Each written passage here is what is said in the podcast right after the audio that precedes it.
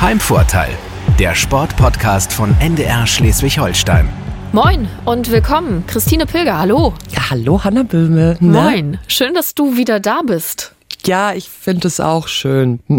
Nein, du warst ich, im Urlaub. Ja, ja ich freue mich sehr, dich wieder zu hören und äh, muss nur sagen, das mit dem Wetter war halt im Urlaub, äh, da hatte ich so 28 Grad und Sonne ein bisschen schöner. Ja, das ist okay. Dann mm. erzähle ich dir ganz schnell von der schönen neuen Folge, die du dir anhören ja, kannst, bitte. die dich wieder auf ähm, ja, andere Gedanken bringt. Und zwar habe ich getroffen, äh, irgendwie habe ich das Gefühl, wir sind in so einem Premieren-Vibe, denn ich habe getroffen Erik Nüberg, Point Guard bei den Itzehoe Eagles, also Basketballer. Ähm, Point Guard bedeutet Aufbauspieler. In dieser Saison hat er so ein bisschen den Schwerpunkt eher auf der Defense, also auf der Defensive. Und die sind aufgestiegen letzte Saison in die zweite Basketball-Bundesliga, spielen also jetzt Pro A. Mhm. Der Start war jetzt ganz gut. Jetzt liegt so eine Serie von Niederlagen hinter ihnen. Allerdings sieht er da schon auch eine Entwicklung. Und jetzt geht es so ein bisschen darum, ja, diese Entwicklung dann auch im Spiel so umzusetzen, dass es am Ende einfach für einen Sieg reicht. Ja, ist äh, spannend, ne? Also da irgendwie zu gucken, okay, gerade aufgestiegen, wie läuft's denn jetzt? Wie kann man sich dann auch vielleicht ein bisschen etablieren? Ist wahrscheinlich jetzt nicht gleich das Ziel, die erste Liga anzupeilen, aber erstmal bleiben ist wahrscheinlich nur die Marschroute ein bisschen, könnte ich mir vorstellen. Ja, Ziele sind auf jeden Fall gar nicht so niedrig gesteckt. Mhm. Ähm, aber tatsächlich haben wir auch so ein bisschen einfach über ihn gesprochen, natürlich, weil sein Weg auch, finde ich, ganz spannend ist. Er ist jetzt 24, kommt ursprünglich aus Bremerhaven, ist aber schon seit 2017 bei den Eagles und damit bei uns in Schleswig-Holstein. Und es ist so ein ganz spannender Mensch auch einfach. Er ist Physiotherapeut, arbeitet da auch noch als Physiotherapeut, nicht weil er das finanziell bräuchte, sondern einfach weil er Bock drauf hat. Also cool, muss, ja. dir, muss dir vorstellen, zweimal am Tag Training, dazwischen oder. Noch ein bisschen Physiotherapie machen. Genau, okay. jeden ja. Tag, ne? Also dazwischen Krass, oder davor.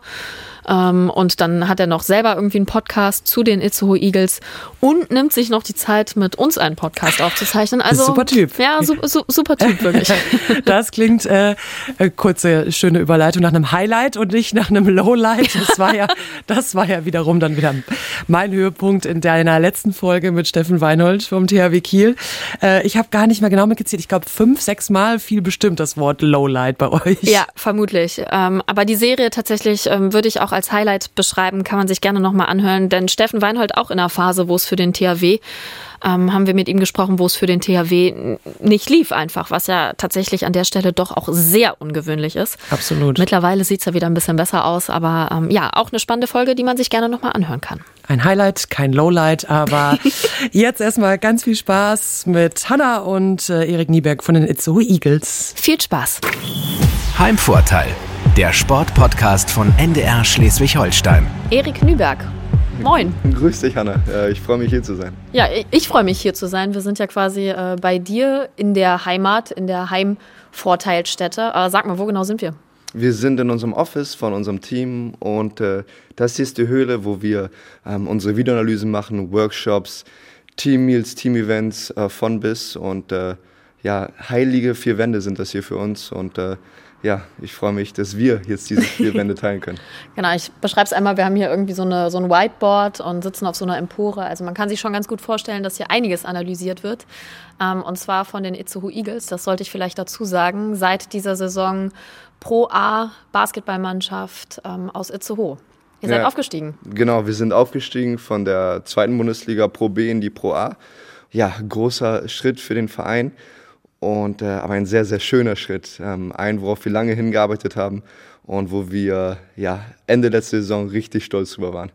Kann man auch auf jeden Fall sein, glaube ich. Also das war ja aufregend und eine spannende Zeit in jedem Fall. Mm, aber bevor wir über den Teil sprechen, mhm. würde ich eigentlich gerne erstmal wissen, ähm, Basketball ist ja was, was äh, deutschlandweit und vor allen Dingen auch Schleswig-Holstein weit. Gut, du kommst jetzt nicht original aus Schleswig-Holstein, sondern bist, glaube ich, in Bremerhaven aufgewachsen. Genau. Die Eisbären Bremerhaven sind natürlich da relativ groß immer gewesen. Aber trotzdem, Basketball ist ja jetzt nicht so die erste Sportart, die man in Deutschland macht, einfach weil Fußball sehr groß ist, vielleicht mhm. der Handball danach kommt.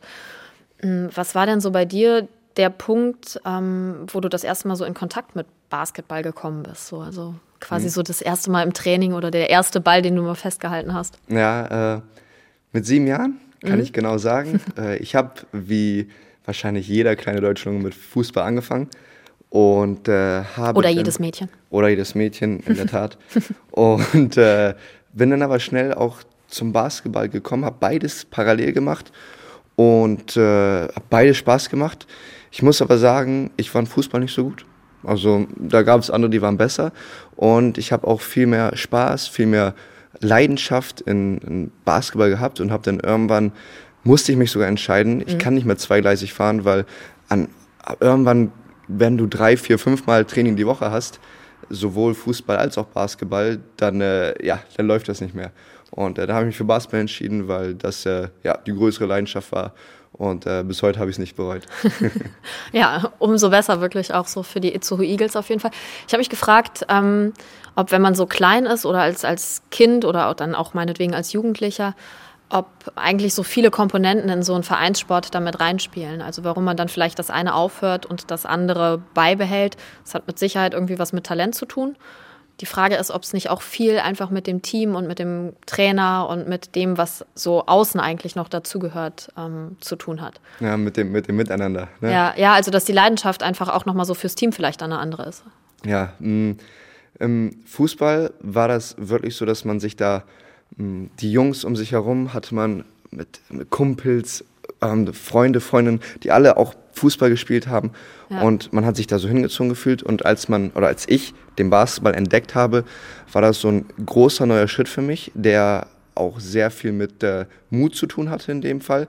Aber nachdem man diesen Schritt gemacht hat, hat man sich so gefühlt, oh, ich bin im, das ist ein neues Abenteuer für mhm. mich.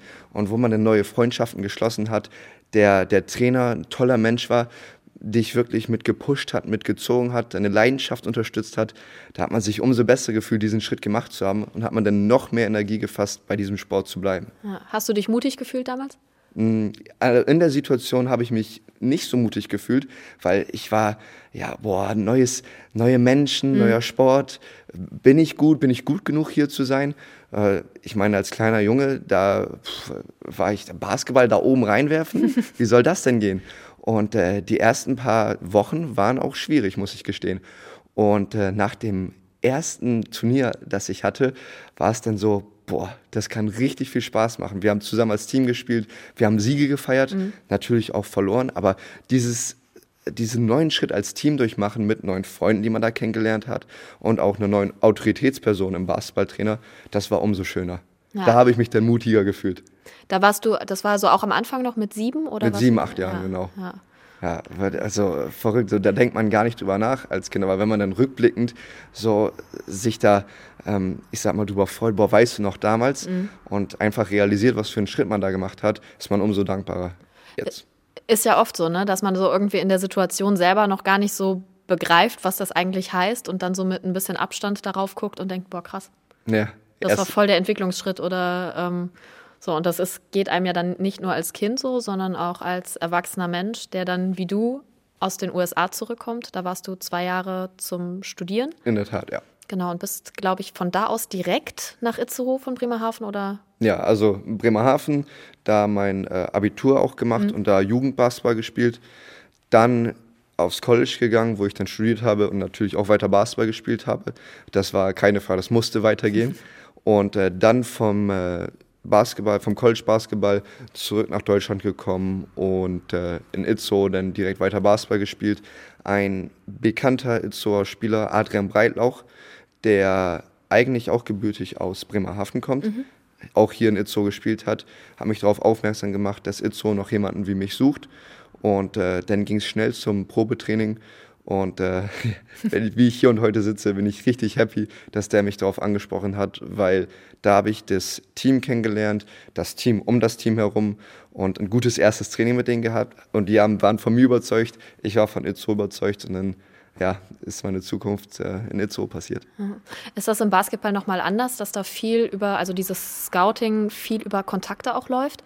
Also, dass vielleicht man irgendjemanden kennt, der einmal gesehen hat oder der irgendwo vielleicht mal woanders noch Fühler ausgestreckt hat? Mm, das teilweise läuft das ähm, genau darüber. Wir sind jetzt an einem Punkt, ähm, wenn man Basketball überlegt, es gibt die erste Bundesliga, dann, wo mhm. wir jetzt sind, zweite Bundesliga Pro A, dann kommt die Pro B und dann geht es in die erste Regionalliga. Und wir sind gerade in dem Übergang, wo man von äh, ich kenne jemanden, der jemanden kennt, zu professionelle ähm, Scouts, professionelle ähm, Agenturen, mit denen man zusammenarbeiten mhm. kann. Und äh, da ist jetzt gerade der Übergang. Manche Spieler arbeiten jetzt noch mit, ähm, ja, ich sag mal, Mund zu Mund. Ich kenne jemanden, manche Spieler arbeiten wirklich mit Agenten. Mhm. Und äh, da ist jetzt gerade der Übergang. Ich habe in dem Fall jetzt mit, ähm, ja, ich kannte jemanden, der jemanden kannte, aber ich kenne genug Mitspieler, die mit Agenten arbeiten. Da ist jetzt gerade wirklich so der Punkt, der Übergangspunkt. Ja, und dann den mutigen Schritt gemacht und nach Itzehoe gezogen. Ähm, 2017, das mhm. haben wir eben schon mal kurz geklärt. Mhm. Und jetzt vor allen Dingen, ähm, das haben wir eben auch schon kurz angesprochen, im Sommer, beziehungsweise in der vergangenen Saison in die Pro A aufgestiegen. Ähm, wenn wir nochmal darauf, oder wenn wir nochmal sagen, so dass eigentlich rückblickend betrachtet ähm, solche Entwicklungsschritte nochmal irgendwie einem dann erst auffallen, was würdest du jetzt sagen, über die letzte Saison. Was für eine Entwicklung habt ihr in der letzten Saison durchgegangen, in der Aufstiegssaison? Boah, äh, richtig gute Frage. Ähm, weil wir haben eine, meiner Meinung nach, riesengroße Entwicklung gemacht. Wir waren sehr beständig geblieben als Team. Mhm. Wenig neue Spieler dahin zu kommen, was äh, nicht so geläufig ist hier jetzt in der Pro B, in der Pro A. Viele ausländische Spieler, die man, die wir da auch hatten. Wir hatten ähm, Chris Hooper, Marco Bokcic und äh, die zu halten. Das ist nicht immer so normal. Andere Teams, da wird ständig gewechselt, fünf, sechs, sieben neue Spieler kommen und wir hatten wenige, ich glaube zwei, drei Spieler mhm. Maximum. Und äh, wir, die als Team schon in dem Jahr davor sehr beständig gut zusammengespielt haben, mussten beweisen, dass wir das wirklich drauf haben, dass das kein Einzelfall war, dass das kein Glück war, den wir da äh, vollbracht haben, sondern wir mussten wirklich, äh, wie sage ich das jetzt, mh, hm, nicht uns auf den Lorbeeren ausruhen, weil mhm. andere Teams haben aufgerüstet. Wir mussten in der Lage sein, ähm, athletisch, also körperlich bereit zu sein, basketballisch bereit zu sein, aber auch ähm, mental und psychisch, weil andere Teams, die sich ähm, das Jahr davor ähm, wirklich, die oben mitgekämpft haben, haben dann gesagt, boah, ja, easy, wir packen das so, wir, machen, wir, wir bekommen das schon hin. Und äh, wir haben uns vor der Saison hingesetzt und uns wirklich ähm, Ziele aufgemalt und haben während der Saison mussten wir auch kämpfen. Schlecht mhm. angefangen in die Saison äh, mit drei Niederlagen, glaube ich. Und da mussten wir uns fangen. Äh, war ja auch äh, Corona-Saison, was auch hin und wieder Schwierigkeiten gebracht hat und äh, immer wieder Schläge ins Gesicht bekommen. Und äh, dass wir uns immer wieder aufgerappelt haben, das haben wir vorher wirklich nie so gut hinbekommen wie in der letzten Saison. Und das so zu sehen und da so drüber nachzudenken, macht es umso schöner, im Endeffekt am Ende der Saison ganz oben dazustehen. Ja, und macht vielleicht auch Mut für diese Saison, ne? Also das zum einen, zum anderen äh, Schlag ins Gesicht. äh, Würde ich einmal gerne kurz aufgreifen, weil du sitzt mir hier gegenüber mit einem riesen Pflaster auf der Stirn ähm, vom Wochenende im Nürnberg-Spiel. Einen richtig schön mitgekriegt. Ja, genau. Ähm, da viele, die jetzt noch denken, ja, Basketball ist eigentlich ein sehr körperloser Sport, das ist so gar nicht mehr so. Mm, es gibt viele Restriktionen, wie man körperlich arbeiten kann, aber es wird körperlich gearbeitet. Und äh, ja, ich habe einen schönen Ellbogen mitbekommen äh, als Verteidiger und äh, durfte dann auch in der Halbzeit so einmal gepflegt werden, mm, schön zugeklebt worden mit allem Möglichen, was wir da hatten, schönes Headband nochmal auf, zweite Halbzeit weitergespielt und äh, ja, einem meiner Meinung nach sehr qualitativ hochwertigen Spiel, was wir hätten noch gewinnen können. Mit dem letzten Wurf hatten wir es in der Hand, aber ja, leider dann mit drei Punkten ja verloren. Und äh, ja, dann bin ich ins Krankenhaus schnell und dann wurde es genäht, weil war doch schon größer, als man gedacht hatte. fünf Stiche hast du eben gesagt. Ja, genau, ne? fünf ja. Stiche, schön Kinken drin. Ja, sehr gut. Dann hoffen wir mal, dass da keine Narbe bleibt. Ja, Krieger, oh, Krieg, Kriegername. Ja, ja, stimmt, genau. stimmt, Kriegsverletzung. Kann man immer was erzählen. Ja, genau. Ja, der Klassiker. Ähm, genau, aber ja, knapp verloren trotzdem am Wochenende, leider. Also äh, der blutige Einsatz hat dann nicht so ganz zum Erfolg geführt. Ähm, ihr seid ziemlich gut gestartet in die Saison. Mhm. Ich glaube mit zwei Siegen direkt. Ja. Und danach war so ein bisschen nichts mehr, zumindest was das Ergebnis angeht. Ähm, Gab es da irgendwie einen Grund für, dass es dann auf einmal nicht mehr funktioniert? Also war der Saisonstart einfach sehr euphorisch und es war so, okay, alles neu? Ja, also hm, da sucht man ja auch als Team, als Trainer, alle Beteiligten suchen nach Lösungen. Und äh, die ersten beiden Spiele waren auf jeden Fall mit sehr viel Euphorie geprägt. Wir haben uns da auch so ein bisschen Überraschungseffekt zunutze gemacht, weil keiner kannte uns, mhm. kein Team kannte uns. Und äh, wir haben auf unsere Stärken gebaut. Und nach zwei Spielen realisieren die anderen Teams, ja, okay, das müssen wir machen, um die zu stoppen. Ja. Und äh, dann sind die, das dritte, vierte, fünfte Spiel war dann wirklich so, die haben uns gut ausgeguckt und äh, haben uns da attackiert, wo wir unsere Schwächen hatten. Und äh, da haben wir zu spät geschaltet. Und wir sind jetzt gerade, auch wenn wir jetzt, äh, wir haben jetzt viele Niederlagen, ähm, lass mich lügen, fünf oder sechs Niederlagen ja. hintereinander. Und äh, es sind zwar alles Niederlagen, aber in diesen Niederlagen haben wir Steps nach vorne gemacht. Das ist ein Prozess, den wir gerade durchlaufen und äh, wo andere anfängliche Spiele wirklich mit 20, 30 Punkten teilweise hinten lagen und wir dann ähm, auch unsere Köpfe hängen lassen haben manchmal, mhm. haben wir dann in diesem Prozess, der jetzt einige Wochen dauert, realisiert, okay, es geht nicht darum, dass wir wie wir es letzte Saison hatten, ins Gesicht gepuncht werden, sondern es geht darum, dass wir dann weitermachen, weil die Qualität ist höher in der Pro A als in der Pro B. Das ist ja ganz ja. klar. Und äh, wir haben jetzt in den letzten beiden Spielen speziell zwei Spiele auf Augenhöhe gehabt, die wir auch hätten gewinnen können. Und äh, daran sollten wir uns äh, festhalten. Wir haben strukturierter gespielt. Wir haben, auch wenn die anderen Spieler, anderen Teams gut spielen, wir haben dagegen gehalten. Wir wissen, die haben Qualität, mhm. aber das heißt ja nicht, dass wir trotzdem im Kopf hängen lassen müssen. Wir haben da weitergemacht, wo wir im Training da aufgehört haben. Im Training haben wir wirklich dran gearbeitet, was passiert, wenn wir hinten liegen. Ja. Und äh, das zu realisieren und diese Schritte jetzt nach vorne zu machen, hat uns, glaube ich, sehr viel gebracht. Und äh, wir haben jetzt einen positiven Wind in den nächsten Spielen und hoffen, das natürlich auch mitzunehmen und ja. dann auch den ersten Heimsieg auch mal einzufahren. Ah, der wäre wichtig. Ja, genau. Wie genau arbeitet ihr dann daran im Training? Also wenn, was passiert dann inhaltlich? Genau, also mh, teilweise sind Spielsimulationen, ähm, die stattfinden, dass wir ja mit, ähm, ich sag mal, einer schlechten Punktedifferenz, einer schlechten ähm, Foul-Differenz in eine Spielsituation starten und das halt gemimikt wird, was im Spiel passiert. Wir sind, ähm, was weiß ich, die trappen uns, also das heißt, zwei Spieler verteidigen ein ja. und ähm, die versuchen uns den Ball aggressiv zu klauen und wir müssen genau das machen, was die im Spiel machen würden. Und äh, viel diese Sachen, die wirklich auch genau im Spiel passiert sind im Spiel passieren werden, werden danach gemacht. Viel Videoanalyse, die halt auch hier in diesen vier Wänden passiert. Was haben wir falsch gemacht? Was müssen wir besser machen? Und was bringt der kommende Gegner? Da wurde auch viel analysiert und dann viel Schritte nach vorne gemacht. Kleine Schritte zwar nur, aber dass wir wirklich gucken müssen, du, äh, es ist jetzt nicht nur, dass wir schneller laufen müssen, sondern es ist auch das schlaue Arbeiten. Mhm. Und da, darüber, darüber wird auch viel nachgedacht und damit wurde viel gearbeitet. Ja, steht man dann auf dem Feld und denkt sich, ah, krass, das ist jetzt genau die Situation, die wir im Training hatten und jetzt muss ich so und so agieren. Äh, also der Link, das, genau, eigentlich ja nicht, ne? So, ja. sondern es passiert ja wahrscheinlich, ich weiß nicht, über viele Wiederholungen oder man, Genau, ja, okay. intuitiv so ein bisschen. Ja. Aber was da halt hilft, es sind fünf Leute auf, ähm, auf unserer Seite auf dem Spielfeld und fünf Leute von denen. Ja. Und wenn wir diese Laufwege verinnerlicht haben, das ist das, was sehr viel hilft. Weil in einer hochintensiven, in einem hochintensiven Basketballspiel, da wird es so sein, dass man nicht genau sieht, ist er jetzt voll oder nicht. Aber wenn man darauf vertrauen kann, da läuft der Mitspieler ja. oder da läuft der Mitspieler nicht, dann kann man auch schneller mal eine Entscheidung treffen. Und das sind die Situationen, die jetzt über viele Wochen trainiert äh, wurden und das haben wir die letzten beiden Spiele um einiges besser gemacht. Und das ist so ein Prozess, der gerade bei uns stattfindet. Hm. Wie krass, du sagtest eben schon, natürlich gibt es einen Unterschied zwischen Pro B und Pro A. Wie krass ist es denn jetzt tatsächlich? Hm. Einerseits die Physis. Mhm. Es wird sehr, sehr intensiv gespielt und sehr, sehr offenbar, offenbar äh, könnte man jetzt sehen. Und äh, die Schiedsrichter lassen dahingehend auch mehr, mehr laufen, weil die mhm. realisieren, wir spielen hier sehr körperlich und wenn da immer gepfiffen wird, dann würde gar kein Spielfluss ja. ähm, stattfinden. Und das ist etwas, was sehr, sehr großer Unterschied ist. Ähm, und die Spielsmartness. Wie die, das hört sich vielleicht jetzt komisch an, aber die Teams wissen, das, was wir gerade, diesen Prozess, den wir gerade durchmachen, ja. das können die anderen Teams schon sehr, sehr gut hier.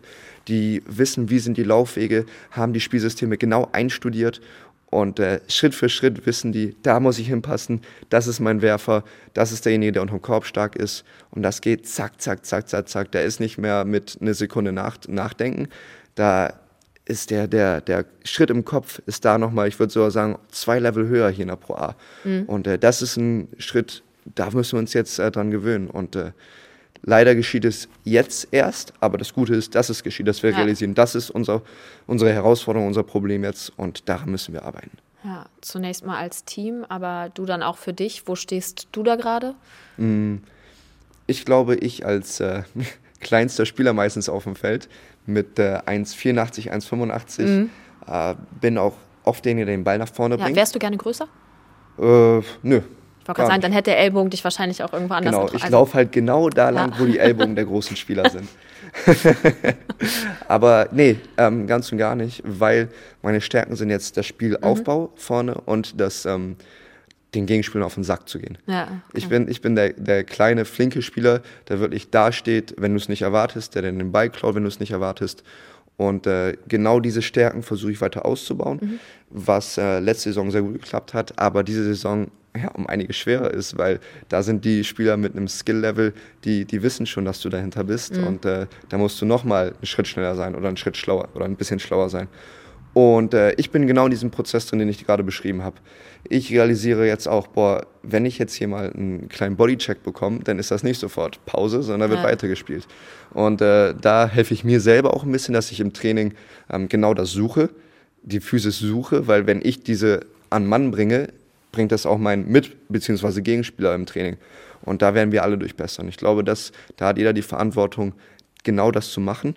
Und äh, das ist der eine, eine Schritt, den wir im Training mhm. gehen sollten als Team und für mich diese Verantwortung zu übernehmen, das Spiel zu organisieren und strukturieren.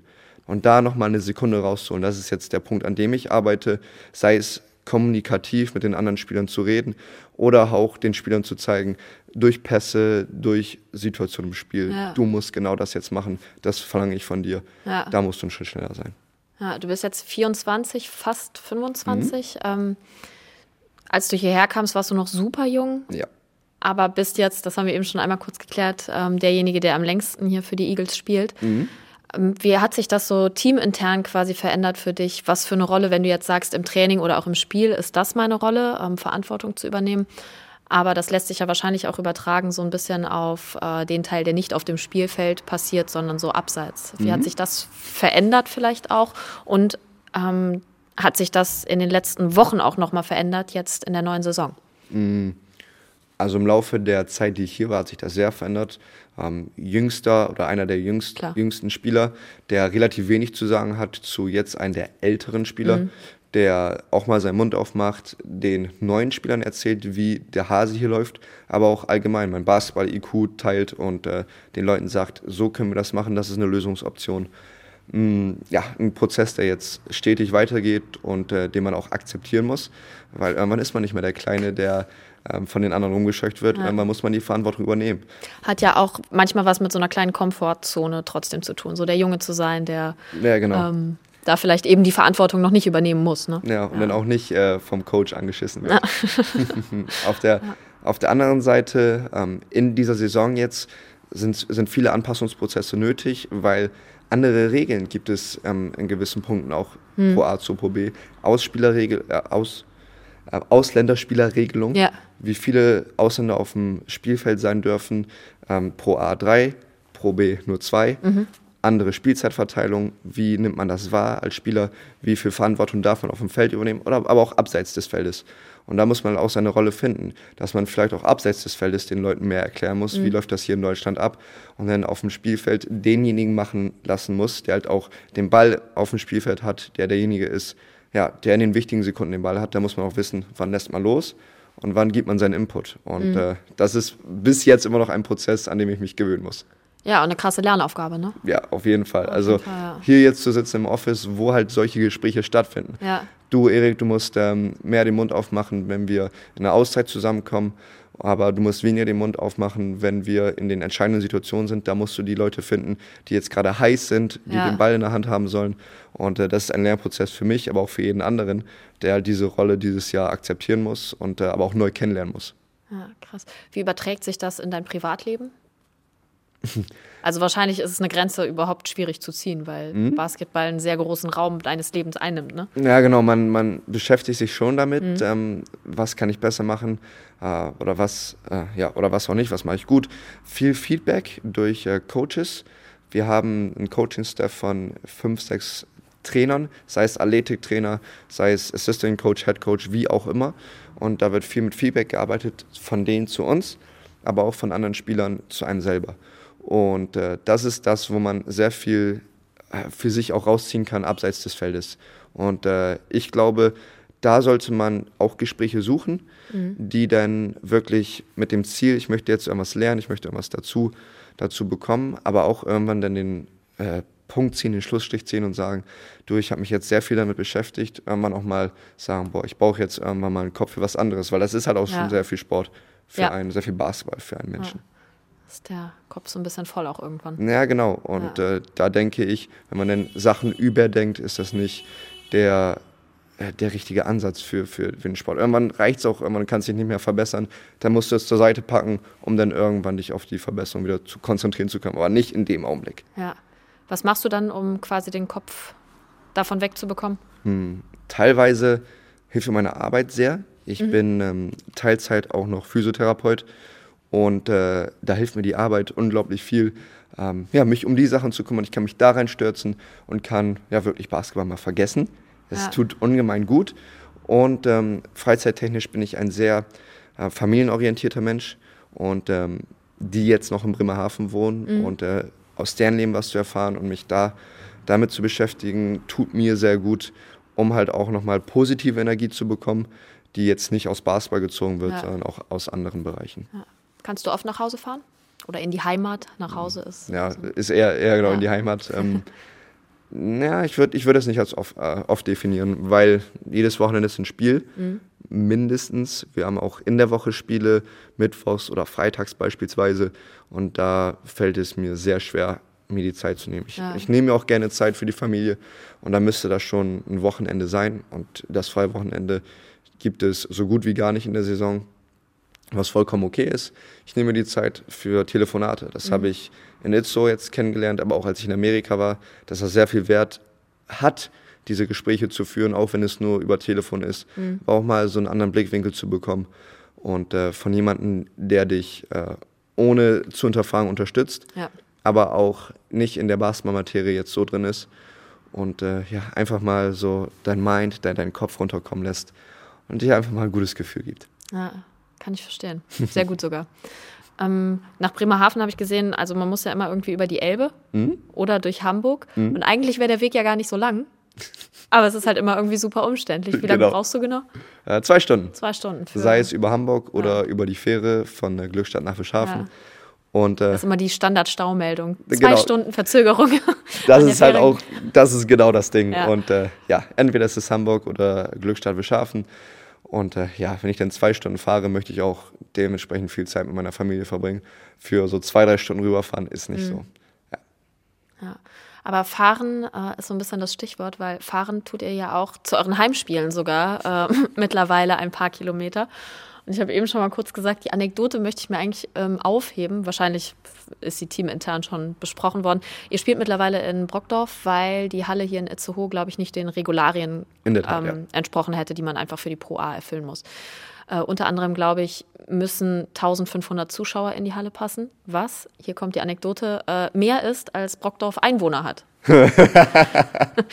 also habe ich mich gefragt, okay, so ein Wochenende, Heimspieltag äh, in der Halle in Brockdorf heißt, da stehen so viele Autos, ähm, wo, wo, parken die da alle? Die, die Autos, die, das sind ja mehr, als dieses Dorf überhaupt an Fläche hergibt. Ja, und äh, genau da, da hast du es auch. Also die Straßen stehen voll, ja.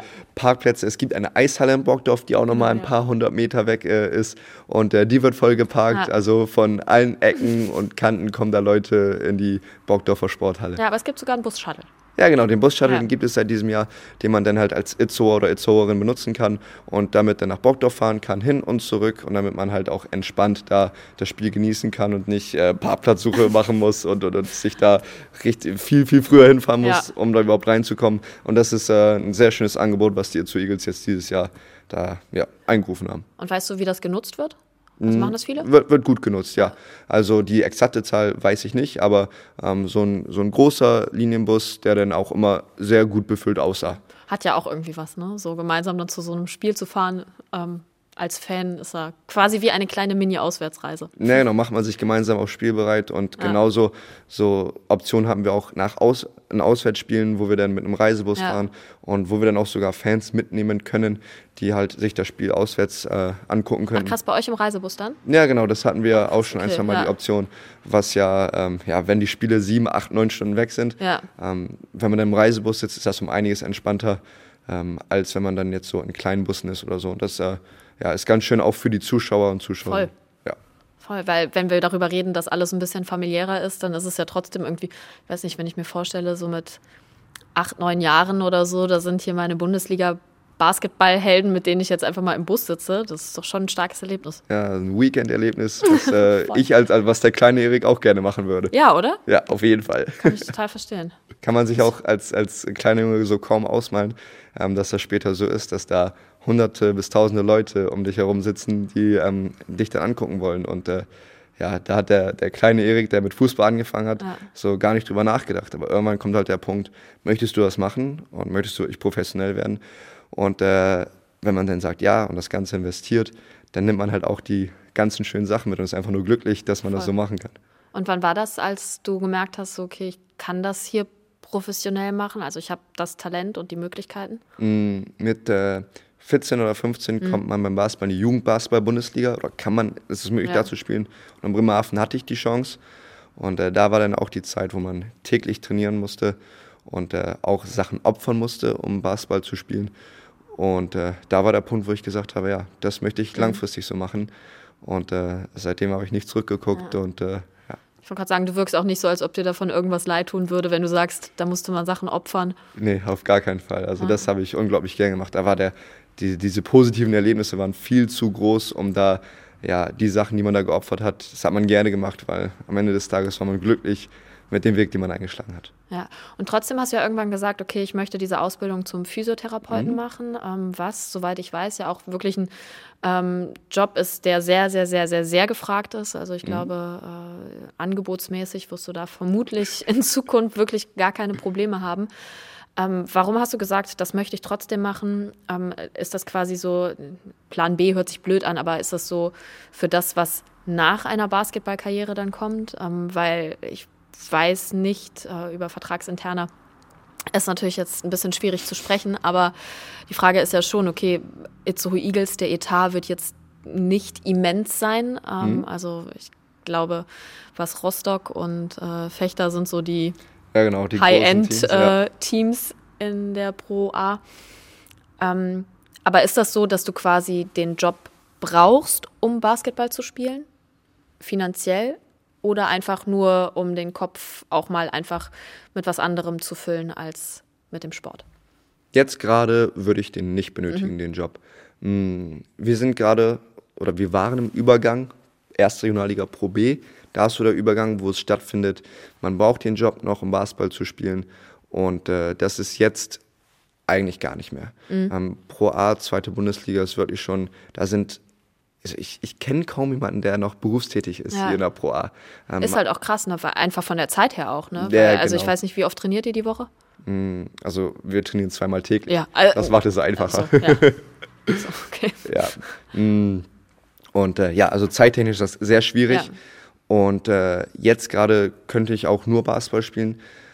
Aber die, die Leidenschaft hinter mhm. Physiotherapie hat mich so ein bisschen dazu geritten. Früher war es noch so, dass ähm, in der Schulzeit kamen Mama und Papa und haben gesagt, du musst, du kannst nicht nur vom Basketball leben. Die, die, die waren immer irgendwie hinten dabei. Ähm, aber als junger, ambitionierter Sportler ziehst du dein, dein mhm. Basketballding durch.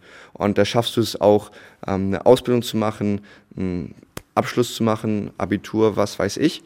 Und äh, da machst du das beides. Du kannst trotzdem noch Höchstleistung bringen. Ja. Und äh, jetzt bin ich an einem Punkt, wo ich so viel Spaß habe an Physiotherapie, dass ich das gerne noch weitermache. Mhm. Und äh, das mache ich halt weiter, um halt, wie ich eben gesagt habe, diesen Ausgleich zu finden, ähm, ja, auch Menschen auf eine andere Art und mhm. Weise zu helfen. Und äh, was mir sehr viel bringt, anderen Menschen auch sehr viel bringt. Und ich glaube, ohne die Physiotherapie würde ich es auch nicht schaffen, so qualitativ auf dem Basketballfeld zu performen und auch andersherum. Und das gibt mir gerade sehr, sehr viel. Ja, auf deine Fitness bezogen oder einfach ähm, ein, auch auf ein mentales Ding bezogen? Sowohl als auch, okay, weil ja. Physiotherapeuten setzen sich viel mit Fitness und Gesundheit zusammen. Das Verletzungsmanagement, Verletzungsvorbeugung, mhm. ein sehr großes Thema, was ich sehr viel mir zunutze machen kann. Ja. Aber auch dieses ähm, Abschalten, ähm, über andere Sachen nachdenken und sich in was anderes mhm. stürzen. Mhm. Ähm, bringt einen schönen Ausgleich von sehr, sehr körperlicher Arbeit auf dem Basketballfeld zu weniger körperlicher Arbeit als Physiotherapeut. Natürlich auch immer noch zum gewissen Punkt körperlich, aber auch viel mit ähm, ja, Gesundheit fördern von Menschen und äh, das hat viele Aspekte, nicht nur körperliche Arbeit. Ja, und wie oft kommen so deine Teamkollegen und sagen, ja, ich habe da irgendwie, da zieht irgendwas, kannst du da nicht mal, äh, guck doch mal und was könnte das denn sein? Ja, das hat so, also ähm, während der Ausbildung, direkt nach der Ausbildung, echt ganz, ganz extrem.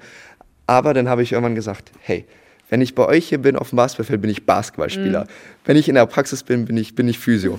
So, ihr könnt mich mal anschreiben und könnt mich fragen, ob ich während meiner Arbeitszeit mal Zeit habe. Ja. Auf jeden Fall.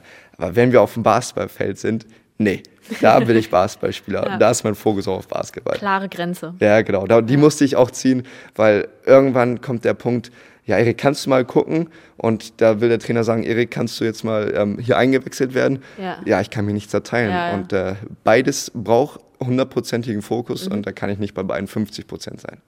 Ja. Schwierig auf jeden Fall, das stimmt. Ja. Ähm, wir bringen unseren Gastgebern äh, mhm. immer so einen kleinen Fragebogen mit. Und weil wir fast quasi am Ende sind mit dem, was wir besprechen könnten, wollten, was ich besprechen wollte, würde ich das mit dir einmal durchgehen. Ich bin bereit, ja. Sehr gut. Nach Basketball ist das die beste Sportart? Mm, Daten. Ich glaube, das hat noch niemand geantwortet und das muss auf jeden Fall erklären. Ja, sehr gerne. Mm, ich bin in meiner Basketballzeit hier in Itzehoe ähm, sehr viel zum Dart herausgefordert worden und ich war blutiger Anfänger und war katastrophal. Und viele Mitspieler, auch Dartspieler, haben dann gesagt, komm, Erik, ich nehme dich mit und ähm, ist halt ganz anderer Sport. Und äh, ich komme ja Teamsport, Fußball gespielt, ähm, zeitweise auch Handball gespielt. Und äh, jetzt als Basketballspieler, da habe ich mir gedacht, boah, Dart, pff, was ist denn das? So, und dann habe ich mich da mal hingestellt und so einen Abend mit Mitspielern ja. gedartet und ähm, dann auch so den Nervenkitzel gehabt, wenn man da so kurz noch, noch vier Punkte hat und er die Doppel 2 treffen muss. Und äh, genau. Und dann einmal getroffen und das war so ein schöne, eine schöne Siegesfeier für mich. Und seitdem bin ich äh, auch äh, hobbymäßig viel beim Dart hinterher. Heißt, ihr habt in eurer WG auch irgendwo so eine Dartscheibe? Ja, genau. Aber es war ja auch eine Zeit lang, beziehungsweise gar nicht eine Zeit lang, sondern immer noch, ähm, auch als professioneller Sport einfach ist er ja wahnsinnig aufgestiegen, der Dart in den letzten Jahren. Ja, genau. Ich habe noch nicht diesen, ähm, diesen Dartbauch, was es für, für später ähm, da, Das ist auch eher hinderlich im Moment. Ne? für Basketball, ja. ähm, nächste Frage. Und jetzt bin ich gespannt. Ja. Fischbrötchen bei Fiedler in Bremerhaven oder auf dem Wochenmarkt in Itzehoe? Auf dem Wochenmarkt in Itzehoe. Okay, kennst du Fiedler in Bremerhaven? Ja, klar. Ja, okay. Fischerei auf dem Bremerhaven ja, ist auch genau. ein sehr schöner Spot. Mit dem Muschelbrötchen. Ja, genau. Ja. cool. Eine gute Freundin von mir wohnt in Bremerhaven oder wohnte früher in Bremerhaven und wir waren immer Muschelbrötchen essen. Ja, oh, ja. schön. Herr Fiedler ist auch sehr schön da im Fischereihafen. Ja, ich muss sagen, äh, verrückterweise als Bremerhavener bin ich nicht so der große, große Fischfreund. Okay. Und äh, ich bin eher so der Wochenmarktbummler, muss der ich ganz ehrlich okay. sagen. Ja, gut. Ähm, dann bin ich gespannt, was du jetzt sagst. Äh, Sale in Bremerhaven oder Kieler Woche? Oh, oh das ist schwierig. Mm. Oh, ich gehe mit Kieler Woche. Ja. Krass. Sale war ich einmal und ich fand es, also die ist ja dann alle fünf Jahre mhm. eine große und ich glaube, dazwischen ist immer so eine kleine. Ja. Äh, ich fand es unfassbar faszinierend. Also Kieler Woche, ich, um Gottes Willen, ähm, macht auch Riesenspaß, aber ich fand das mit den ganzen ähm, Matrosen ja. und alle in Uniform, fand ich schon mhm. abgefahren. Dann schön alle da lang marschiert, das ist Irre. genial, genau. Da, da, da guckst du auch, boah, ja. die machen das echt so? Ja, also super, Szene super Und auch geil. super international, ja. Also oh ja, also wo wir da waren, Indien war da vertreten, Australien ja. war da vertreten, als ich da war. Also wirklich von aller Welt. Genial. Abgefahren. Kieler Woche habe ich gesagt, ähm, weil ich da das erste Mal in meinem Leben auf einem Konzert war, komischerweise. Ähm, also da, ich war noch nicht mal darauf vorbereitet. Ja. Und da war ich bei ähm, Cool Savage. Mhm. Und äh, dann habe ich ähm, das erste Mal zufälligerweise da so ein ähm, Konzert mitbekommen und da habe ich die Kieler Woche in mein Herz geschlossen. Okay, und Cool Savage ist auch so die Musik, die du dir anhörst? Mm, also der Interpret jetzt mein, meine Musik.